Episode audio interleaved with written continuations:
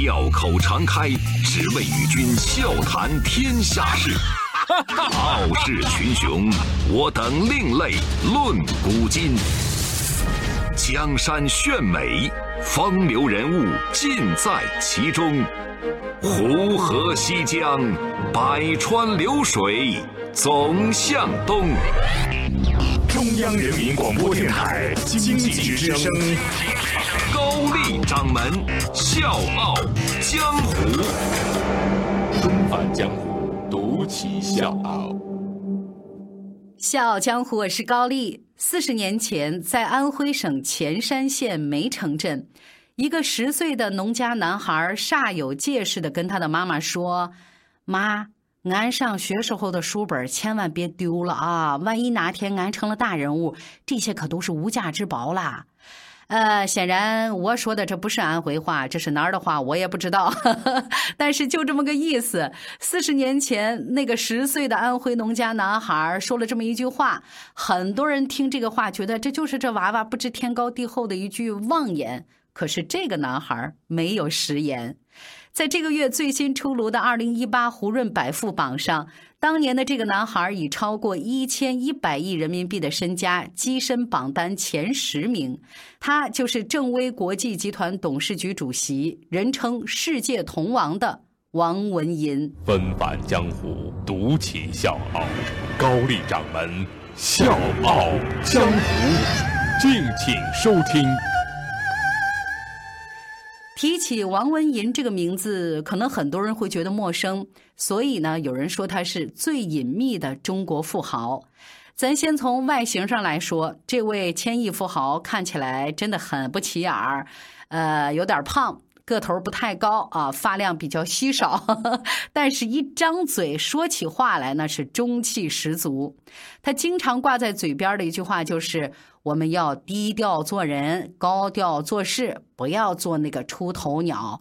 我们的目标就是隐形冠军，而这个冠军梦，他正在一步一步的逼近。”他一手打造的正威国际集团，从二零一三年第一次进入财富世界五百强排行榜开始，排名呢也是不断的前进。二零一八年更是凭借七百二十七亿美元，也就是约合五千亿人民币的营收，一举跃升到了一百一十一名。在全国工商联发布的二零一八中国民营企业五百强榜单上，正威集团更是佼佼者，实力摘得季军宝座。作为国内杰出的企业家代表，王文银还曾经得到过国外领导人的盛赞。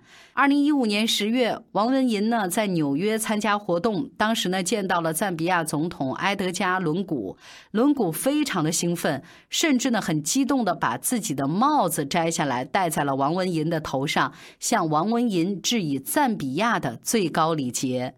这么一场看似朴素的所谓的加冕仪式，背后的意义是非常深远的，代表着王文银手里的同业帝国版图已经岿然成型，而且享誉海外。在国内，它的矿区连接了珠三角、西三角、中三角、长三角和环渤海经济区，所拥有的产能已经占到全国的百分之十。在海外，王文银在北美、南美和非洲等等二十多个国家已经坐拥多座矿山，已经探明的矿产资源储量总价值超过十万亿，铜矿储量在两千四百万吨到三千万吨之间，而全球铜矿的总储量只有七亿吨左右。王文银呢，也是因为这个有了“世界铜王”的头衔。闷声发大财，我想大概说的就是王文银这种人吧。而他今天的辉煌跟他的出身完全挂不上钩。王文银祖上三代都是农民，家里是一穷二白。他每天放学第一件事就是割猪草喂猪。周末呢，不是放羊，就是在田间地头卖力气。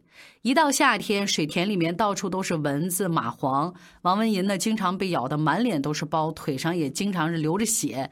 小小年纪，真的算是吃尽了苦头。但是，就咱那句老话，“人穷志不短”，他打小呢就立志要出人头地，也就有了今天节目一开始他跟妈妈的那个对话。考大学的时候，他是以超出录取线五十分的成绩顺利的进入到南京大学。因为个子矮，又没颜值，又没钱，所以没姑娘喜欢他。他就索性得你不喜欢我吧，那我就抓紧时间好好学习吧。然后就天天泡在图书馆里面去啃书。一九九三年，王文银从南京大学毕业以后呢，被分配到了上海一家大公司上班，每个月呢领将近四百块钱的工资，成了那个年代的标准白领。如果说想要一个安稳的生活，那这个工作绝对没毛病啊，是极好的。可是王文银当时满脑子只想一件事儿，就是出人头地，而且是尽快的出人头地。所以没几个月他就辞职去了深圳。当时王文银呢选择深圳，那绝对不是脑子一热一拍脑门的决定，正好呢是小平同志刚刚在深圳画了一个圈。王文银呢，觉得那个地方会成为创业者的天堂，自己一定可以干出一番大事业。于是带着一腔热血上路了。一九七九年，那是一个春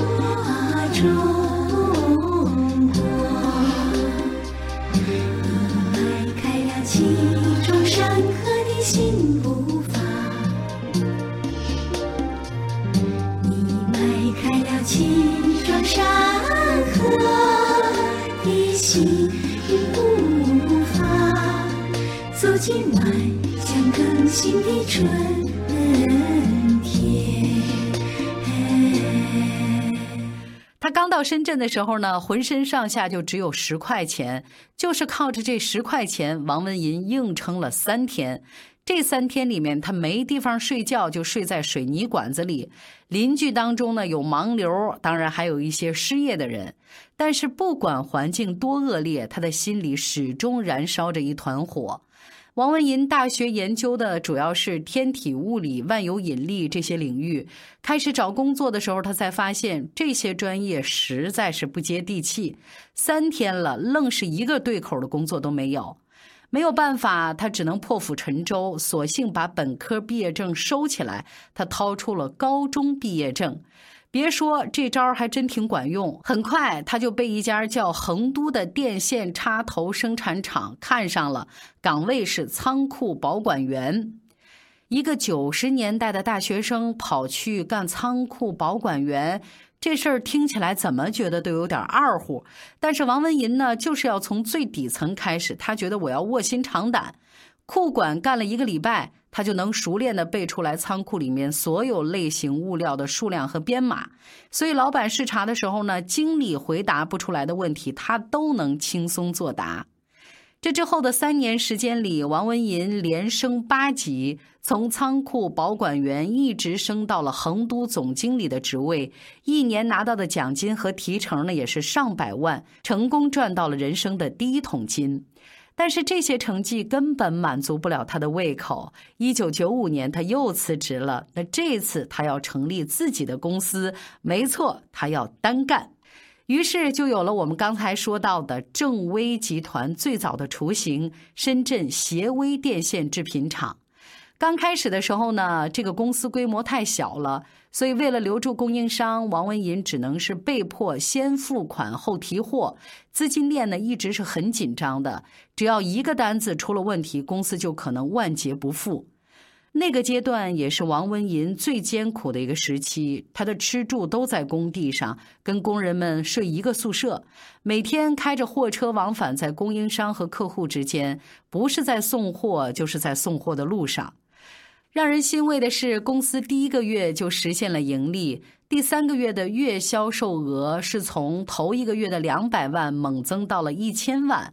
那之后的几年，公司是以每年新增一个工厂的速度在迅猛的发展。一九九九年，王文银整合旗下的几家工厂，组建了正威国际集团，总资产呢是十亿元。紧接着，他从电线厂开始向产业上游拓展延伸，开办了自己的电缆厂、塑胶厂、铜料加工厂，而且把产品卖到了世界一百多个国家。二零零三年，正威集团已经颇具规模，成为国内产业链最完善、全球最大的电源线生产厂家之一。当然，成功的路不可能这么一路的顺风顺水，但是甭管多艰险，王文银总有化险为夷的本事。周一到周五早间五点，下午四点，欢迎收听高丽掌门笑傲江湖。请在公众微信搜索“经济之声笑傲江湖”，记得点赞哦。比如说，在二零零三年，因为非典，很多企业撤出市场，但是王文银没有被吓倒，他决定反其道而行之。他看准资源价格陷入低谷的这么一个机会，喊出了一个口号啊，叫做“如果世界毁灭，要钱何用？不如买矿”。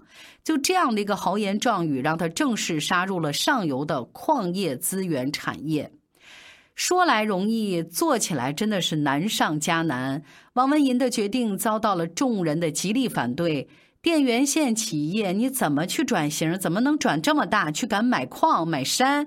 这是砸钱，是赌博。甚至有合伙人呢，因为他要做这个决定，人家就要离职、要撤资，用种种方式来威胁他收手。但是关键时刻，王文银没有退缩，他坚信自己的眼光，决定放手一搏。事实证明，王文银赌赢了。二零零四年，铜钨矿价值翻番儿，合伙人一个一个赚的是盆满钵满，也对王文银独到的眼光佩服的是五体投地。等到二零零八年全球金融危机的这个阶段，王文银也决定再赌一把。他故技重施，选择逆流而上，在铜价暴跌到每吨两万多块钱的时候，连续出手并购了一系列贬值的欧美铜加工企业，买入了几十万吨的现货铜。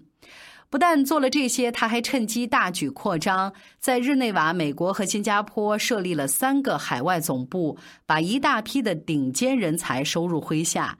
在经济危机的背景之下，这样的大胆做法又一次让集团管理层捏了一把汗呐。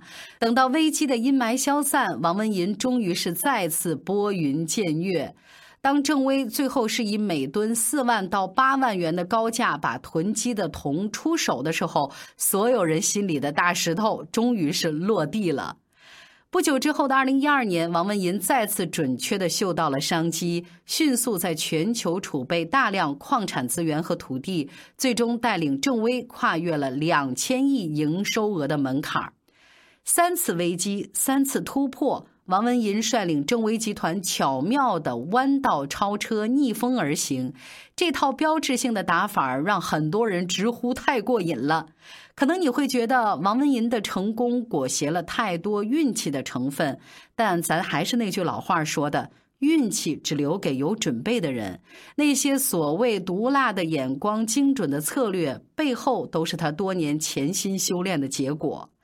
看似爱玩、投机取巧、商业套路的王文银，其实很清楚，在产品质量上没有任何花样可以玩，能做的就是追求极致。所以他总结了一套神秘的第一法则，就是说，人们只认识冠军，没人会记住第二名。所以做企业一定要做行业领袖，哪怕是在最细分的领域。那这种赤裸裸的极致追求，也是他全部的产品逻辑。尽管现如今王文银的同业帝国发展的是一马平川，但是他并没有高枕无忧，而是要求自己时刻保持警醒。他说：“每个企业都有癌细胞，一两个癌细胞没有问题，但所有的癌细胞同时病变的话，那就是癌症晚期了，救都来不及了。所以企业家一定要防患于未然，一定要看到问题的冰山一角。”他把读书看作是时刻保持进步、保持警醒的最佳姿势。不但是他自己爱读书、爱学习，他也把这种习惯和文化植入到了集团里面。在正威，全体员工都要对企业的文化入口、入脑、入心。员工呢还会定期收到推荐的书目，并且呢会被要求写读书体会，然后呢纳入到年终考核。用王文银的话来说，就是一月不读书，智商输给猪。能带领正威一路走到今天，想来王文银也是有大智慧、大格局的人。作为一家连续六年进入世界五百强的企业，正威集团想要上市，应该说并不困难，但是迟迟没有能提上日程。对这件事儿，王文银是这么说的。不是我们不想上市，应该说郑威的作风呢一直是比较低调。在他看来，上市的目的就是为了融资，而作为一家利润超百亿的公司，资金储备充裕，上市的动力也就没有其他公司那么强了。其实早在2014年，王文银就曾经被《财富》评为是年度最具影响力五十位商界领袖。在给他的评语当中，有这么一句话让人印象深刻，是这么说的：“他用东方人特有的隐忍哲学，带领正威国际低调的前行。”小江，我是高丽，明天见。誓言无悔的专注，苦难辉煌的前途，第一人间天堂路义无反顾。我独自穿梭世间迷雾，笑看运气的星梦，风雨兼程的前路，得失成败被洗出，青春如故，任凭那世间千万落。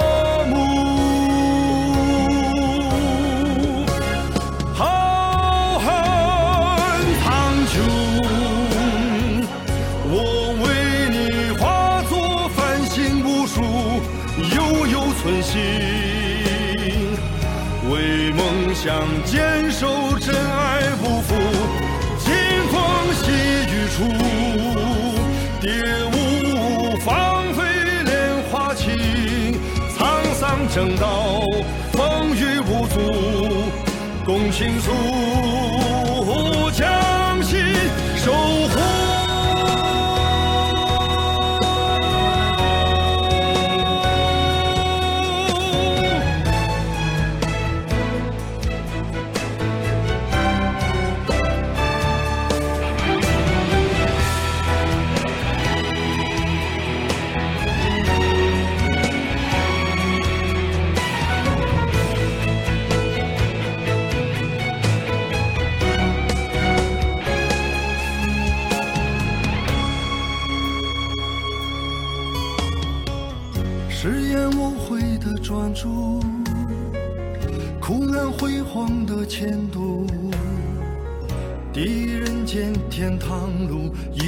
反顾。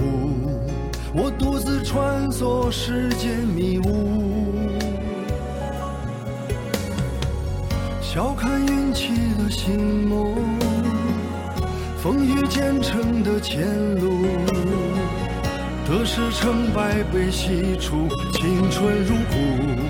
任凭那世间千万落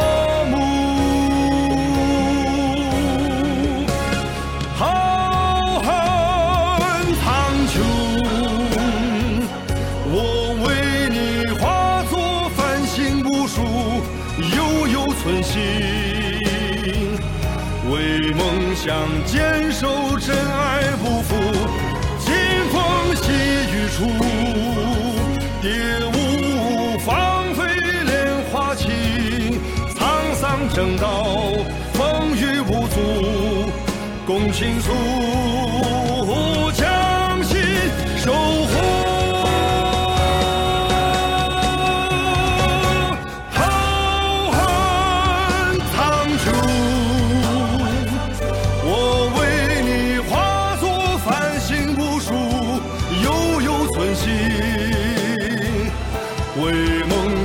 坚守真爱不负。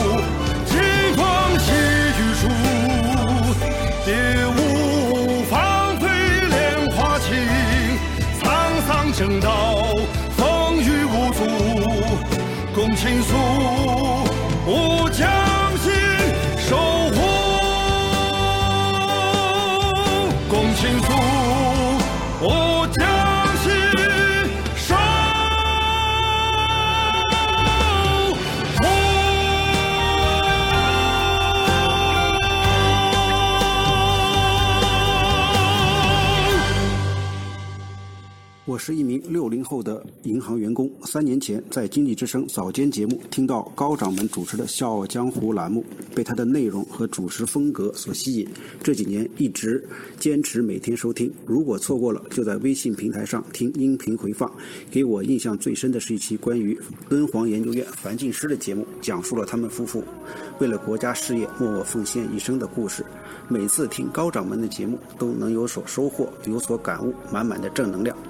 高掌门的节目，无论从选题和制作都非常用心，能从他每次结尾的配歌感觉出来。不知不觉，这个栏目已经三年了。在此，希望高掌门今后能把栏目越办越好，受众越来越多。我也会一直支持《笑傲江湖》这个节目，因为我是他半个老乡。